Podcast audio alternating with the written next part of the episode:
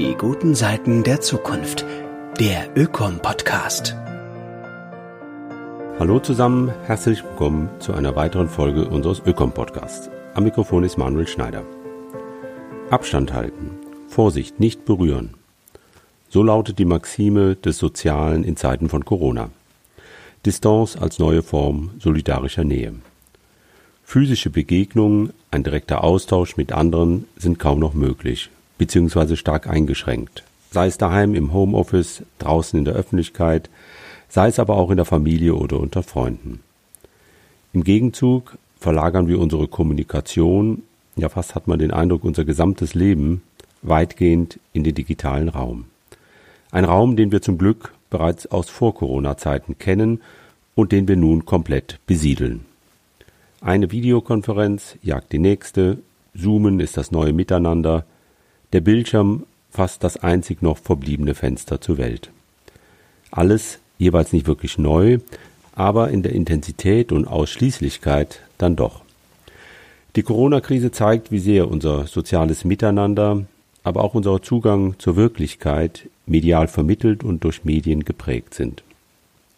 Die Entwicklung der digitalen Medientechnologien wird durch die Pandemie nochmals beschleunigt, forciert, ja geradezu alternativlos. Corona ohne Internet kaum vorstellbar. Dabei machen wir durchaus interessante Erfahrungen. Sobald wir uns in den virtuellen Welten der neuen Medien aufhalten, unterliegen wir offenbar einer Art Ausnahmephysik.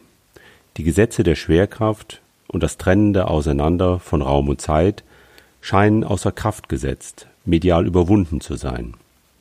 Wie von Geisterhand und quasi körperlos überwinden wir mit ein paar Mausklicks die Barrieren von Raum, Zeit und Materie.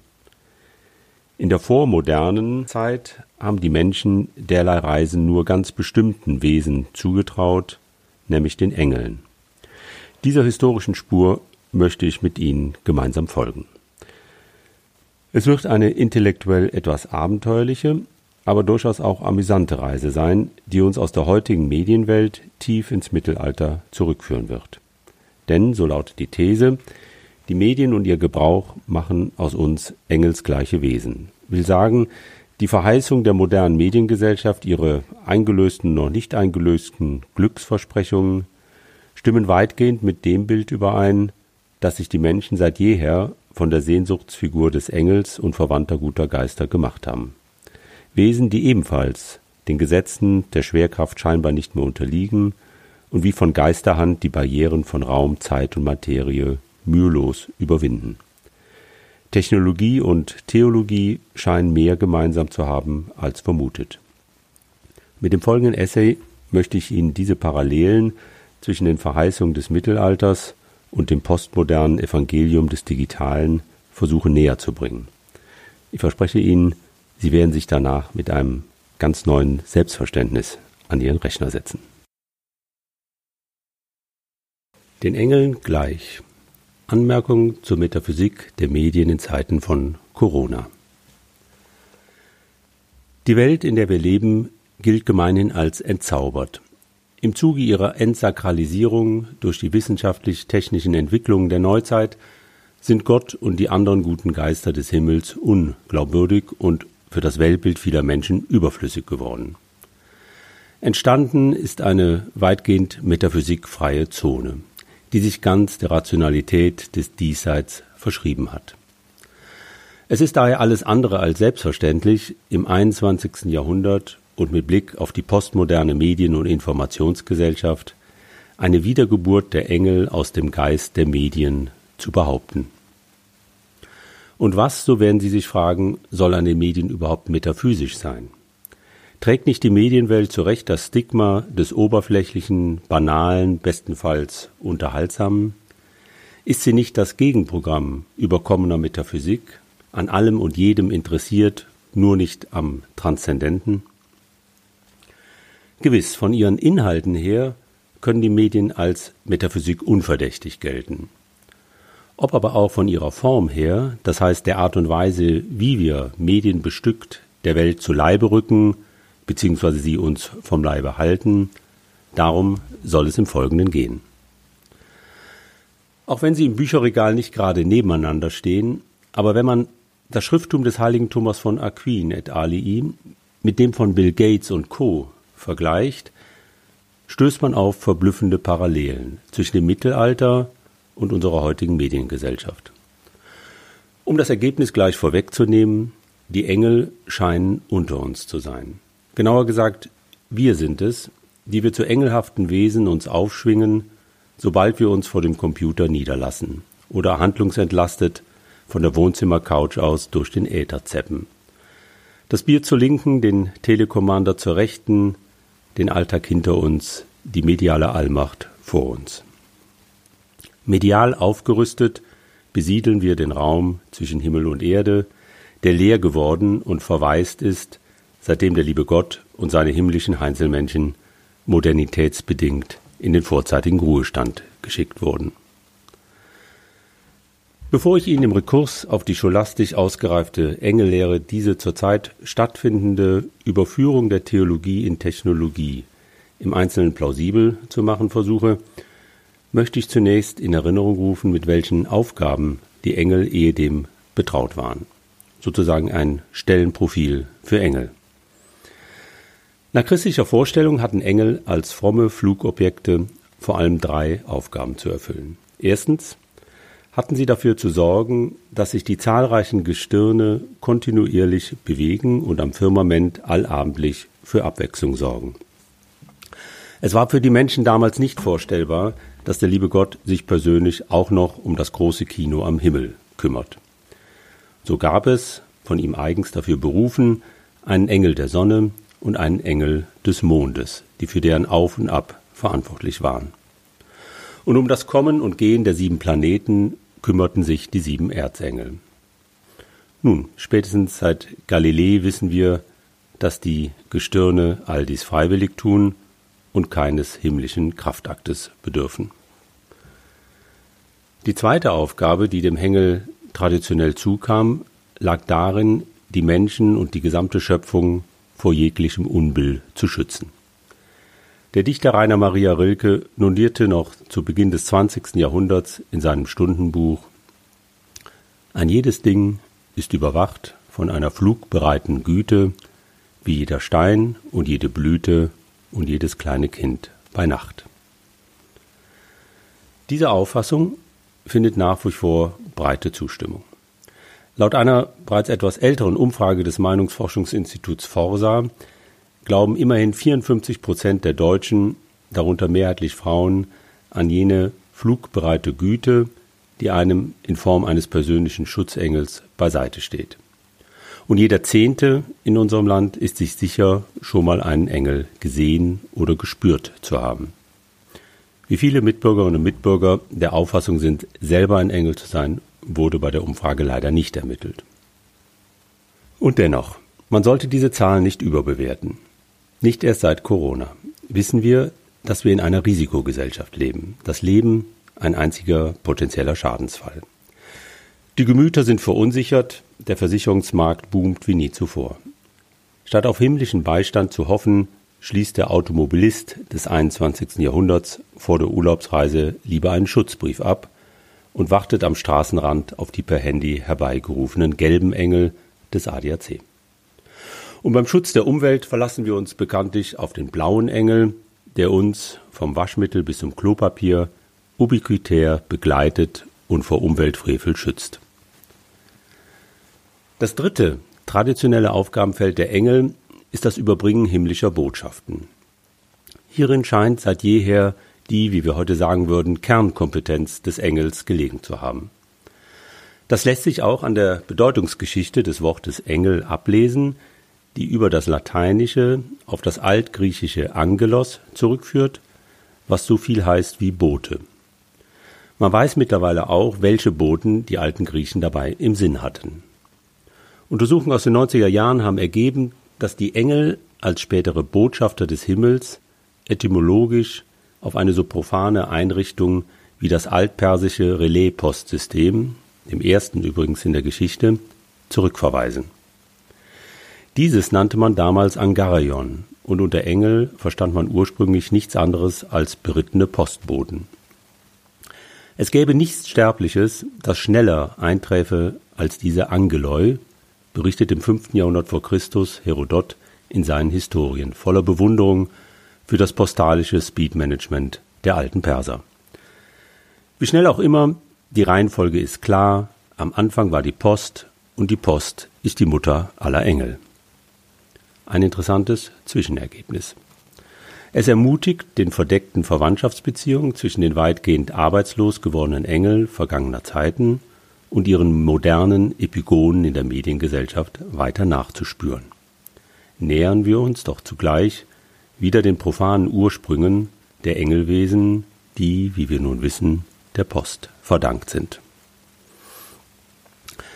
Ich erspare Ihnen die Schilderung des mythologisch verschlungenen Weges, auf dem aus den altpersischen Postreitern die göttlichen Himmelsboten der Bibel wurden. Die bereits bei den frühen Kirchenvätern einsetzenden, umfangreichen und ungemein subtilen Spekulationen über das Wesen der Engel gipfeln schließlich in der Engellehre des heiligen Thomas von Aquin. Wie kaum ein anderer Theologe vor oder nach ihm hat Thomas die Eigenart der Engel mit scholastischem Scharfsinn bestimmt was ihm damals den Spitznamen Dr. Angelicus bescherte. Die zentrale Grundaussage der thomistischen Engellehre, auf der alles weitere aufbaut, ist die Bestimmung des Engels als einem rein geistigen Wesen, Creatura pure spiritualis. Im Unterschied zum Menschen, bei dem das geistig-seelische mit dem körperlich-vitalen bekanntlich unheilvoll verstrickt ist, agiert der Engel als purer Intellekt, ohne die Last und das Lästige des Körpers zu ertragen. Engel können sich zwar eines Körpers bedienen, etwa um mit uns Menschen in Kontakt zu treten, denken Sie an die Weihnachtsgeschichte, ihrem Wesen nach sind sie aber gänzlich unkörperlich, incorporei. In dieser ihrer reinen Geistigkeit sind die Engel Gott, ihrem Schöpfer, unendlich näher als ihren menschlichen Mitgeschöpfen. Konsequenz der Körperlosigkeit und zugleich Indiz der Gottesnähe, Engel sind unsterblich, die Menschen müssen noch dran arbeiten. Die Emphase, mit der Thomas und Design das körperlos immaterielle und rein geistige Wesen der Engel beschwören, findet ein unvermutetes postmodernes Echo bei den heutigen Priestern des Digitalen. Besonders aufschlussreich sind in diesem Zusammenhang die ganz frühen programmatischen Äußerungen zu Beginn des Internetbooms in den 90er Jahren. Auf der Homepage der amerikanischen Progress and Freedom Foundation fand sich lange Zeit eine sogenannte Magna Carta für das Zeitalter des Wissens. Die Stiftung, die diese vielbeachtete Programmschrift des Cyberspace herausgab, hatte in Amerika bis zu ihrer Auflösung 2010 großen Einfluss. Sie wurde großzügig gesponsert, unter anderem von Nachrichtensendern CNN und dem Telefonkonzern AT&T und war lange Zeit ein wichtiger Think Tank für die konservativ-marktliberale Bewegung in den USA. Die Magna Carta für das Zeitalter des Wissens hebt an mit einer verblüffenden Behauptung. Ich zitiere Das zentrale Ereignis des 20. Jahrhunderts ist der Sturz der Materie. In Technik, Wirtschaft und Politik hat der Wohlstand in seiner physischen Form an Wert und Bedeutung verloren. Überall gewinnen die Kräfte des Geistes die Oberhand über die rohe Macht der Dinge. Zitat Ende. Unüberhörbar die metaphorischen Anleihen bei der tradierten Engellehre. Wie Luzifer und seine fallenden Mitbrüder stürzt die Materie in den Abgrund der Historie, während im Himmel respektive Cyberspace die spirituellen Engel zurückbleiben und ihre Hosianna auf die digitale Neuerschaffung der Welt und den Kapitalismus als offenbar rein spiritistische Veranstaltung anstimmen. Dieses Pathos des aller Materie Entrückten findet sich auch in einer anderen Programmschrift des Internets. Gemeint ist die sogenannte Unabhängigkeitserklärung des Cyberspace, mit der ebenfalls Mitte der 90er Jahre John Perry Barlow auf die Zensurbestrebung der amerikanischen Regierung für das Internet reagiert hat. Zitat, erster Satz Regierung der industriellen Welt, ihr müden Giganten aus Fleisch und Stahl, ich komme aus dem Cyberspace, der neuen Heimat des Geistes. Unsere Welt ist überall und nirgends und sie ist nicht dort, wo Körper leben. Es gibt im Cyberspace keine Materie, unsere persönlichen Identitäten haben keine Körper. Und so weiter und so fort. Beispiele dieser Art ließen sich mehren. An Geisterbeschwörungen mangelt es jedenfalls bei den Befürwortern der neuesten Medien wahrlich nicht. So kommt man sich fast schon als materialistischer Spielverderber vor, wenn man zaghaft darauf hinweist, dass auch hier nicht überall Geist drin ist, wo Geist draufsteht. Zum Beispiel beim PC. Untersuchungen haben ergeben, dass diese Kathedrale der Kommunikation aus immerhin über 700 verschiedenen Stoffen aufgebaut ist. Auch wenn der mediale Sakralbau mittlerweile in Gestalt eines Laptops auf das tragbare Format einer Privatkapelle geschrumpft ist, bleibt die Frage unbeantwortet, ob er auch für die Natur tragbar ist. Für den Bau und Unterhalt eines Rechners werden immerhin bis zu 19 Tonnen an Rohstoffen und Energie verbraucht, fast zwei Drittel dessen, was der Bau eines normalen Pkw ohne Elektronik benötigt. Vom Energieverbrauch ganz zu schweigen. Wäre das Internet, in dem mittlerweile rund die Hälfte der Menschheit online lebt, so etwas wie ein Land, dann würde es direkt nach den USA und China Platz drei im Stromverbrauch liegen und mit 800 Millionen Tonnen CO2 wie Deutschland auf Platz 6 bei den Treibhausgasemissionen. Den weltweiten Flugverkehr hat es, was die klimaschädlichen Emissionen angeht, bereits längst hinter sich gelassen. Angesichts dieser Zahlen überrascht es dann doch, aus dem Mund von Fachleuten wie Nicolas Negroponte, Gründer des berühmten Media Lab am MIT, zu erfahren, wir seien derzeit Zeugen der, ich zitiere, technischen Implementierung des rein Geistigen. Man muss schon mit allen Wassern der Dialektik gewaschen sein, um in dieser angeblichen Metamorphose von Technik und Materie in reinen Geist etwas anderes als einen Widerspruch in sich selbst zu sehen oder eben reines Wunschdenken. Es fällt uns offenbar schwer, dem, was man die Materialität des Virtuellen nennen könnte, gewahr zu werden. Ein Grund hierfür dürfte sein, dass all die materiellen Voraussetzungen und Begleitumstände medialer Kommunikation subjektiv für den User eher phantomhaft, kaum manifest und sinnlich erfahrbar sind. Ich trage zwar de facto einen mit 19 Tonnen Ressourcen und Energie vollgestopften sogenannten ökologischen Rucksack, wenn ich vor meinem PC sitze. Ich spüre ihn jedoch nicht.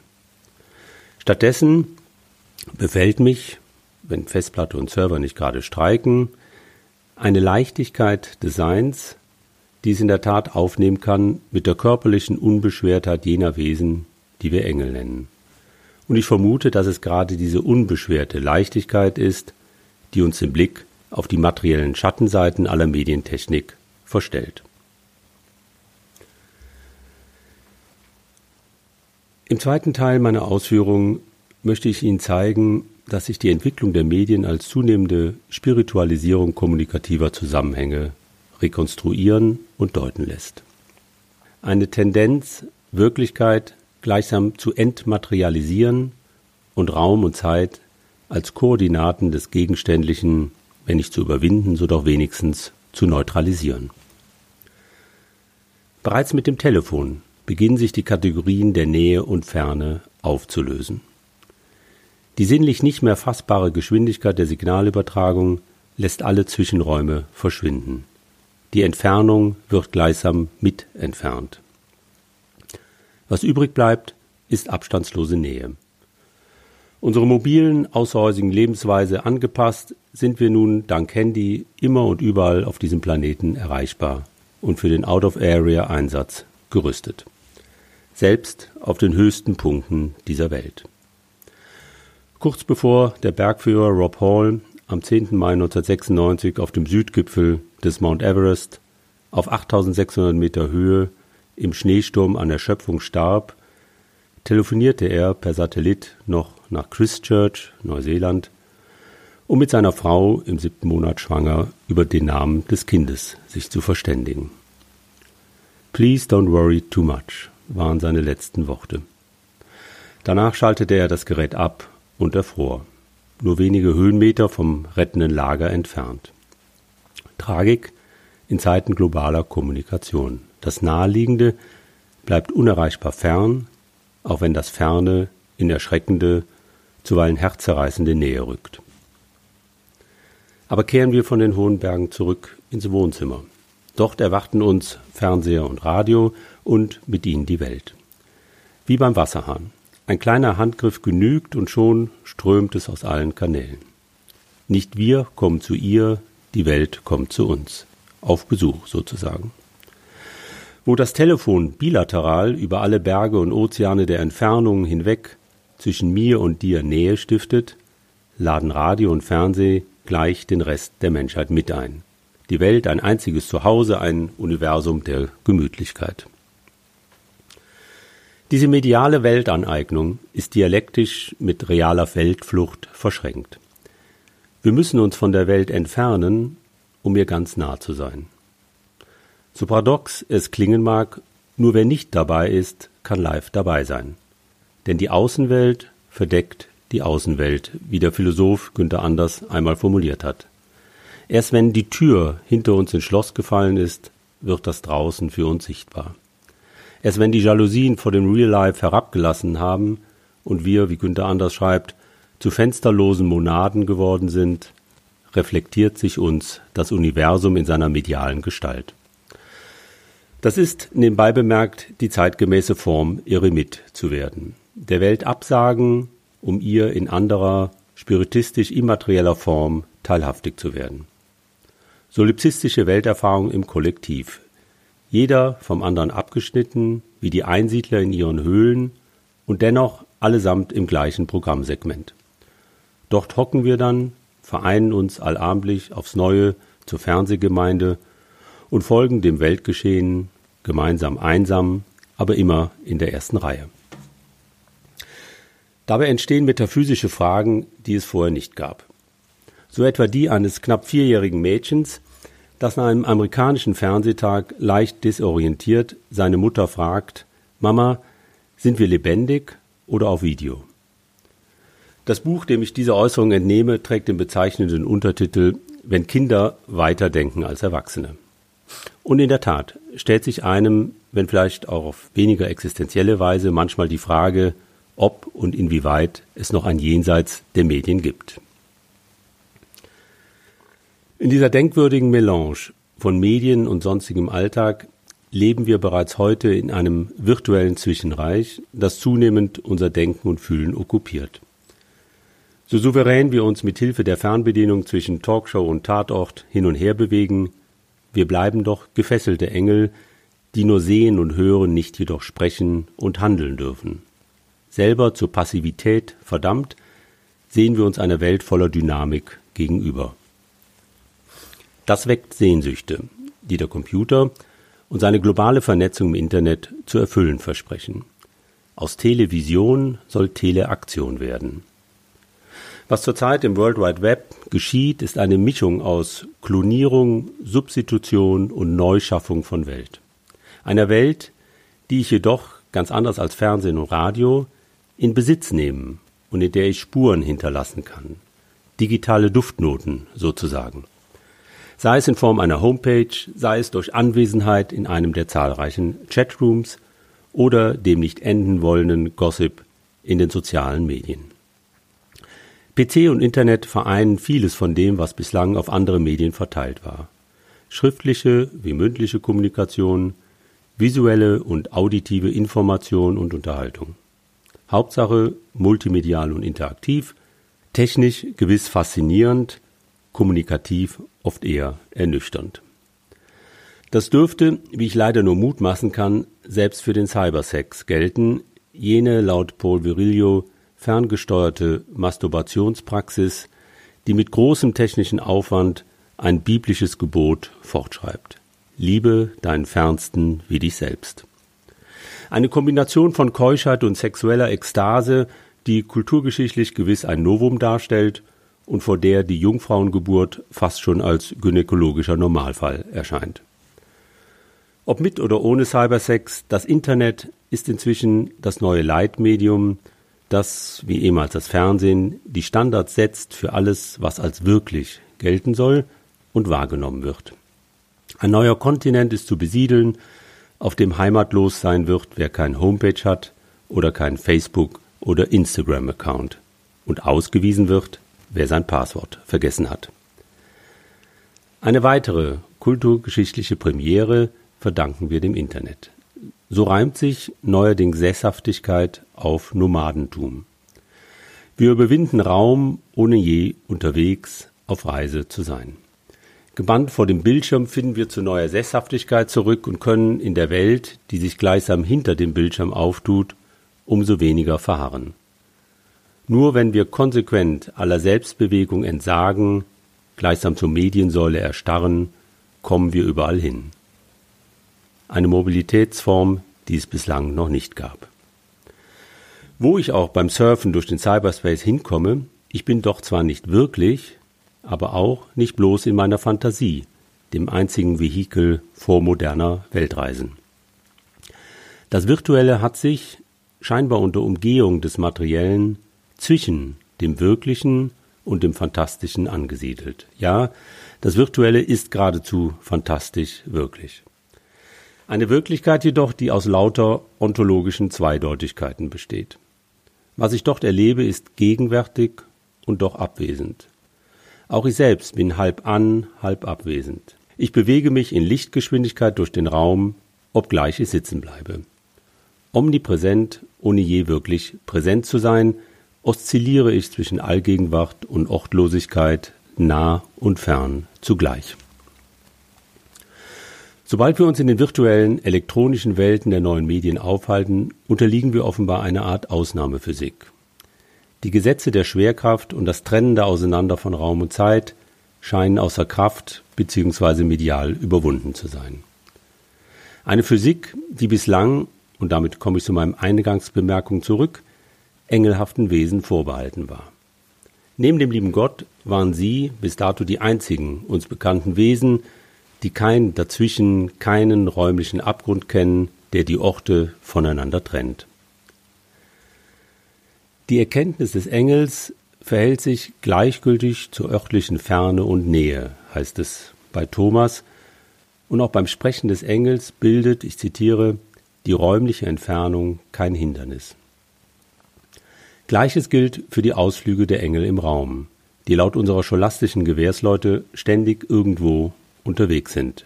Semper mobilis und uns hierin an all die Heerscharen der heutigen ebenfalls stets flugbereiten Manager erinnern.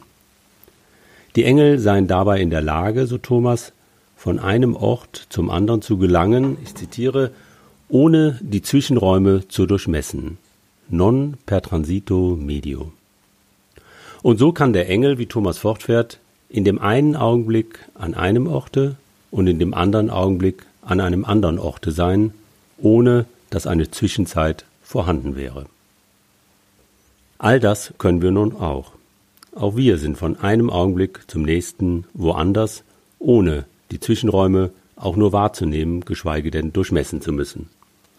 Unsere eigenen virtuellen Erfahrungen, dass nämlich Raum und Zeit keine fixen Begrenzungen darstellen, decken sich somit weitgehend mit Vorstellungen des christlichen Mittelalters.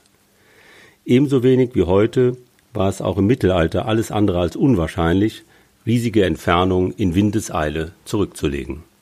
Der einzige Unterschied ist, dass ein solcher beschleunigter Transport bestimmten Wesen, nämlich Engeln, bzw. den engelsgleichen Heiligen vorbehalten war.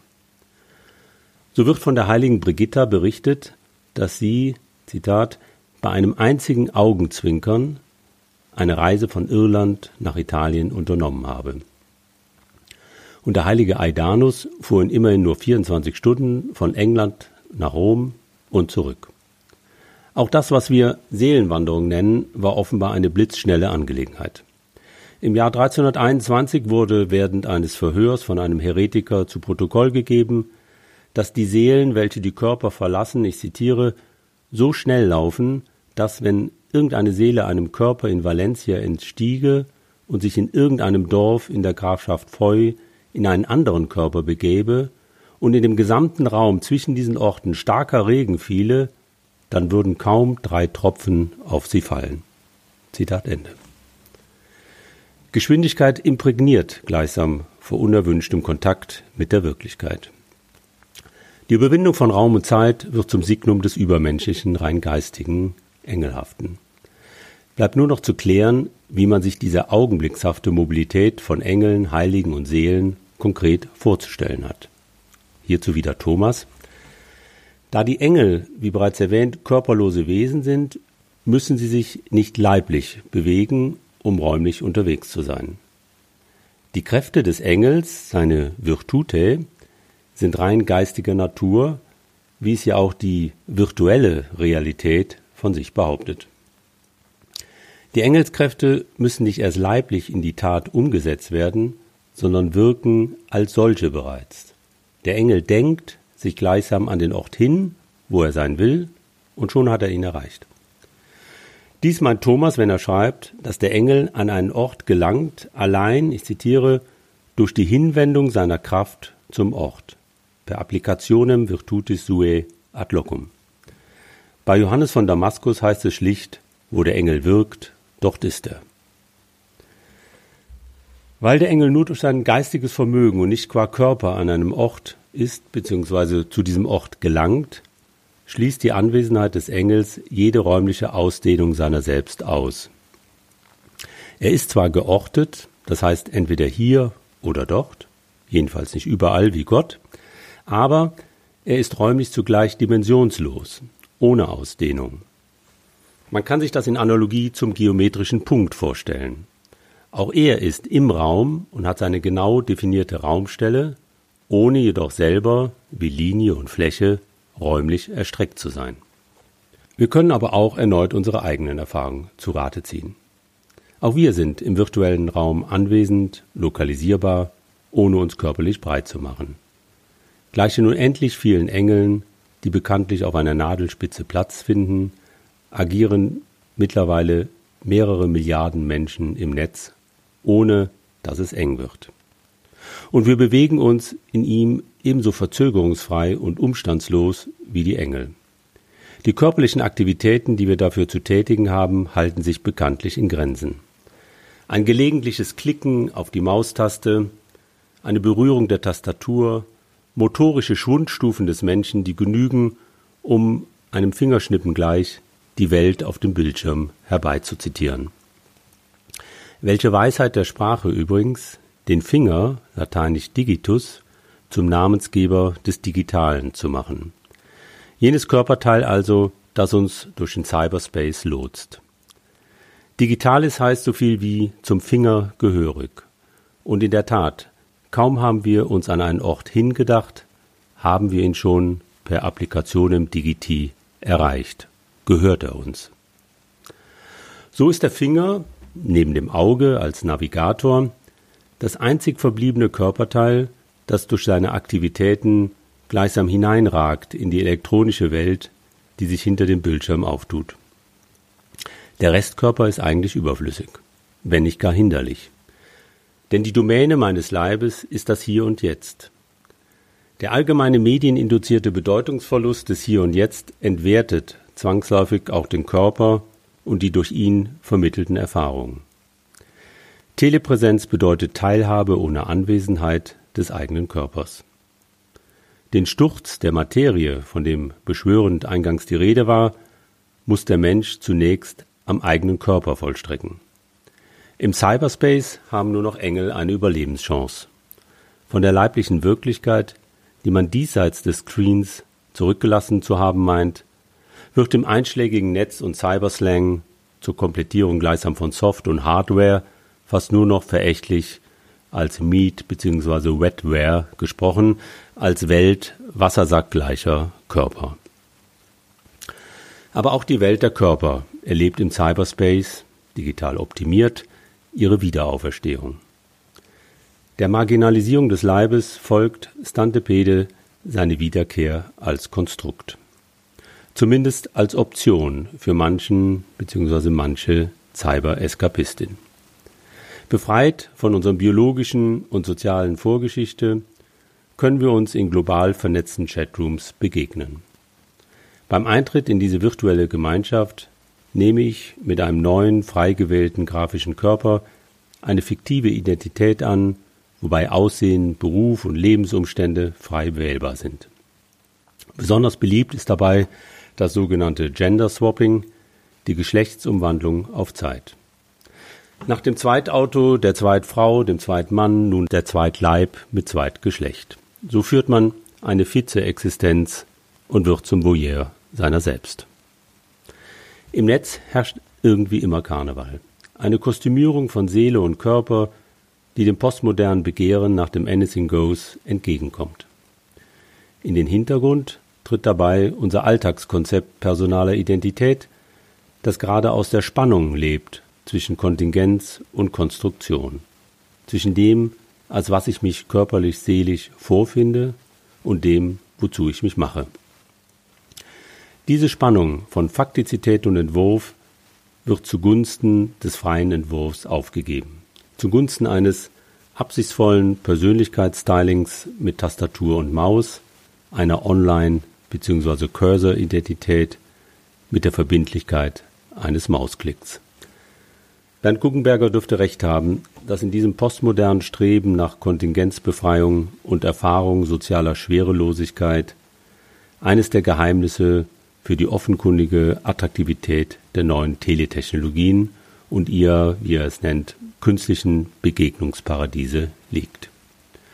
Wir können uns offenbar nichts Schlimmeres vorstellen, als unsere Bedingtheiten und Begrenztheiten anzunehmen und in Übereinstimmung mit uns selbst zu leben. Ich komme zum Schluss. Meine Damen und Herren, ob uns das alles auf Dauer bekommt, ist zurzeit schwer abzuschätzen. Die Medialisierung unseres Lebens hat jedenfalls durch die Corona-Krise nochmals an Dynamik gewonnen. Optimistische Zeitgenossen setzen darauf, dass in dem Maße, wie wir uns durch die zunehmende Virtualisierung von unserem Leben offline entfernen, dieses im Gegenzug in seiner Eigenart an Wert und Attraktivität gewinnen wird. So schreibt zum Beispiel der Philosoph Wolfgang Welsch, ich zitiere, die elektronische Omnipräsenz und das Universum der virtuellen Möglichkeiten führen zur Sehnsucht nach einer anderen Präsenz, nach der unwiederholbaren Präsenz des Hic et Nunc, nach dem singulären Ereignis und, wie man hinzufügen möchte, die Sehnsucht nach leiblicher Singularität.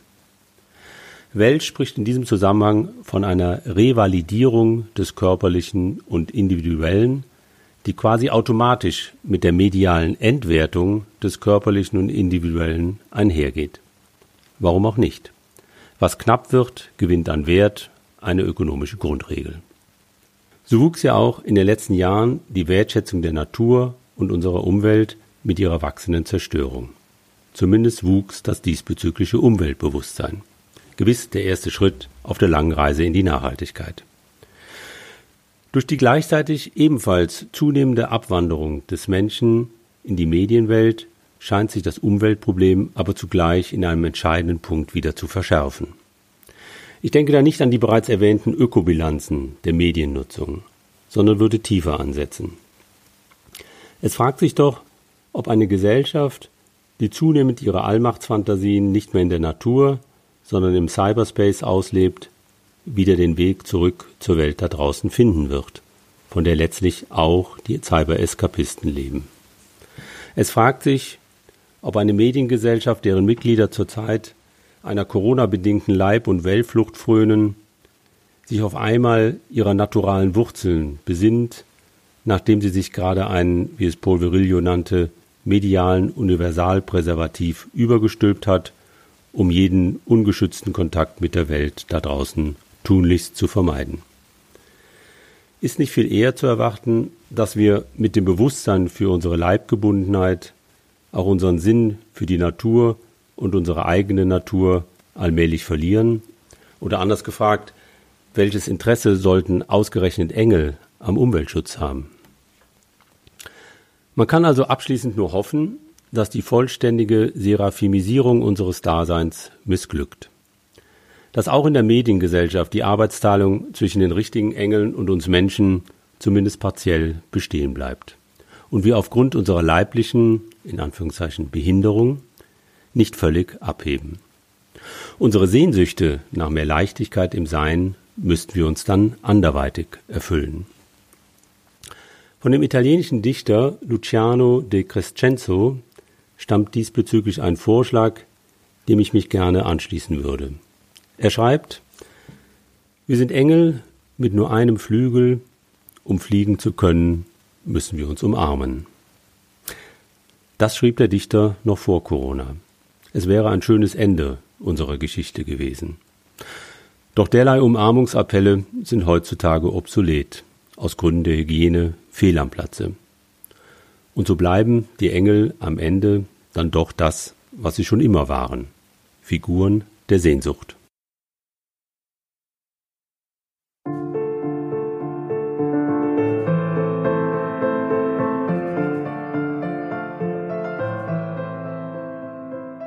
Das war der Ökom-Podcast, heute mit einem Essay von und mit Manuel Schneider. Schön, dass Sie dabei waren. Weitere Infos, wie zum Beispiel das Manuskript zum Nachlesen, finden Sie in den Show Notes oder unter www.ökom-verein.de. Danke fürs Zuhören und bis zum nächsten Mal.